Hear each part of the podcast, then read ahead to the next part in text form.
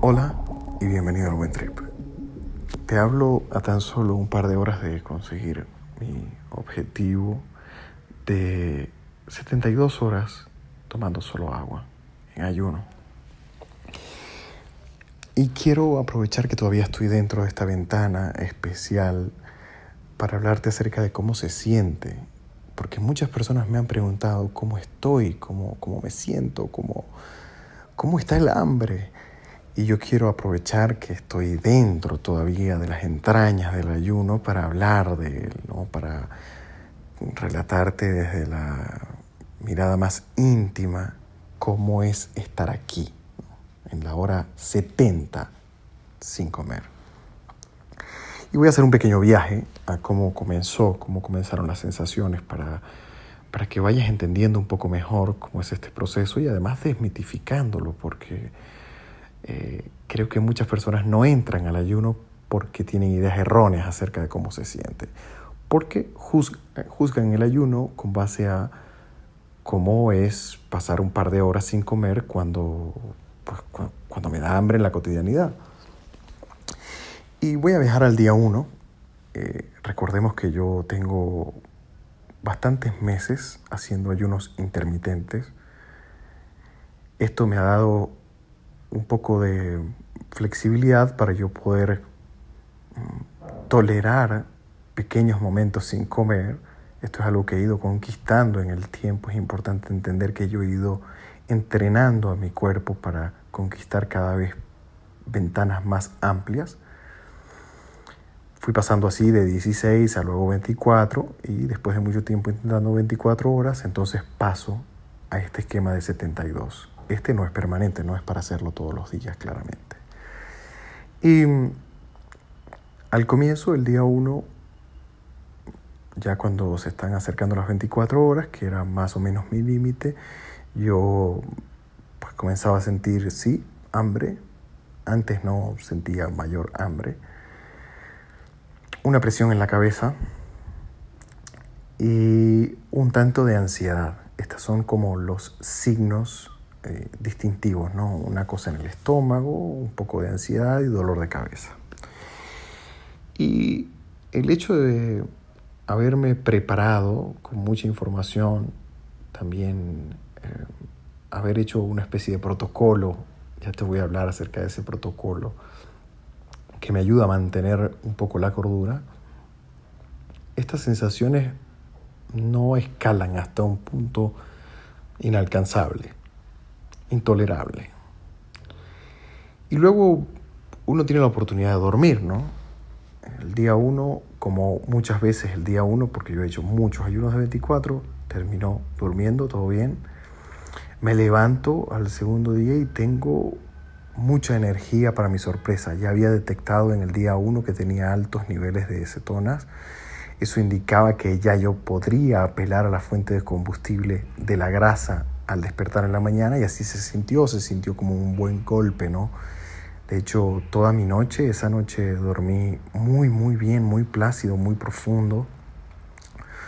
Eh, desperté con energía, muy buen ánimo, fui a meditar, medité y, y la meditación fue muy, muy profunda.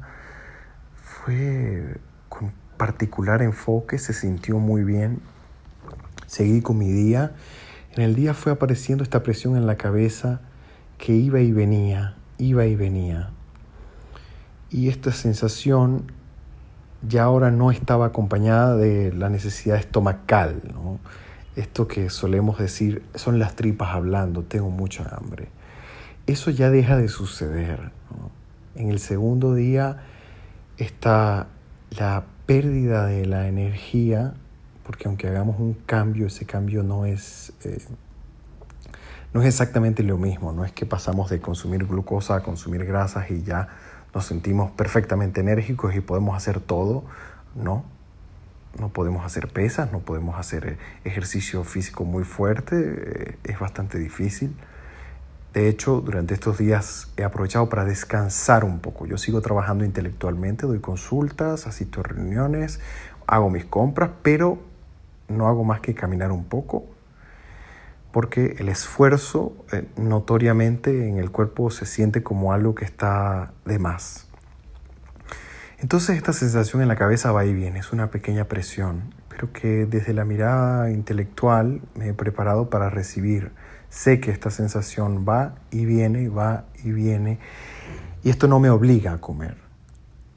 Eso es muy importante, ¿no? Yo no estoy obligado a comer porque tengo la sensación.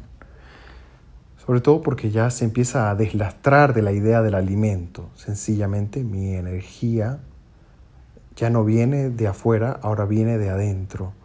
Y hay una determinación muy clara. Estoy viviendo un proceso en donde estoy aprendiendo a utilizar la energía que tengo dentro. Ir afuera es romper el proceso. Mantenerme es invitar a mi cuerpo a aprender lo que tiene que hacer. Y esta lección tiene un costo. A veces hay molestias en la cabeza. Y a veces hay un poco de pérdida de, de energía, ¿no? Nos sentimos con desaliento, a veces puede aparecer la somnolencia, pero bueno, el día de ayer lo culminé bastante bien. Fui a dormir y nuevamente me topé con la idea de que dormí muy placenteramente, me dormí mucho más temprano. Hay algo con el ayuno profundo y es que uno quizás se acuesta más temprano porque aprovecha la idea de dormir para no tener que estar lidiando con estas sensaciones en el cuerpo. Por supuesto me levanté mucho más temprano hoy, ¿no? Tercer día, pero me levanté con más energía quizá que en el segundo día. Me levanté muy animado, nuevamente mucha alegría, sabía que estaba conquistando mi meta. No habían signos de nada en el estómago. El estómago deja de ser importante después del día 1. ¿no? Si has hecho ayunos de 24 horas, es bueno que sepas que es más fácil desde la perspectiva estomacal el día 2 y 3, porque el estómago no, no emite tantas señales. Continué con mi día y decidí hacer diligencias, siempre con mucho cuidado, siempre con muy poco desgaste físico. Cuando me tocaba caminar, caminar terrenos planos o en bajada, nunca de subida. Y me fui topando con que eh, la energía estaba cada vez más baja, cada vez más baja. Por supuesto también mi glucosa venía bajando, venía bajando, venía bajando. Y es muy importante entender que no estamos en el mismo ritmo, no podemos estar en el mismo ritmo. Si nuestro nivel de energía es más bajo, hay que usar la energía con mucho cuidado y eso he hecho, eso he hecho. ¿no? cada paso, cada conversación eh, ha sido con mucho cuidado. ¿no? poco a poco, respetando mi cuerpo, escuchando mi cuerpo, camino a la mitad de la velocidad que camino normalmente, me levanto con cuidado de la mesa para no sentirme mareado, hago un, un esfuerzo por mantener mi enfoque en mi cuerpo y en mi mente y saber que no puedo excederme. Voy a un ritmo y a ese ritmo las cosas no se sienten mal. La presión en la cabeza sigue esa me acompaña con más énfasis en algunos momentos, luego baja. Hoy he decidido hacer una siesta porque estaba tan bajo de energía que me provocó y por eso he decidido no tener tanto trabajo hoy. He atendido algunas consultas, como cuatro, tres, no me acuerdo. Y, he decidido descansar. Dormí, dormí una siesta de 40 minutos, bastante reparadora, bastante útil. Y sigo dando consultas, de hecho tengo una más en solo unos minutos y me siento muy bien preparado para ella. He notado que sigo siendo agudo intelectualmente, estoy grabando estos episodios en pleno ayuno para desmitificar un poco esta idea de que uno queda con una neblina mental que no le permite pensar, no, pues hay una presión en la cabeza, pero mentalmente estoy bastante agudo. Y esta es una muy buena prueba. Estos son mis pensamientos un par de horas antes de cumplir 72 horas en ayuno total. Y te digo todo esto porque quizá escuchándome así, desde adentro, puedas sentirte un tanto um, animado animada para, para dar el paso, ¿no? Para, para decir, sí, quizá esto también me puede servir a mí, quizá esta medicina, eh, que es una medicina ancestral, pueda hacer parte de mi vida, siempre con el cuidado de un médico, bajo el cuidado de un médico.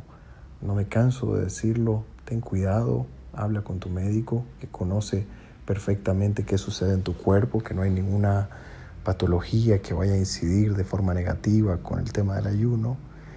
Pero quiero abrir con esto una puerta y decirte las sensaciones son tolerables.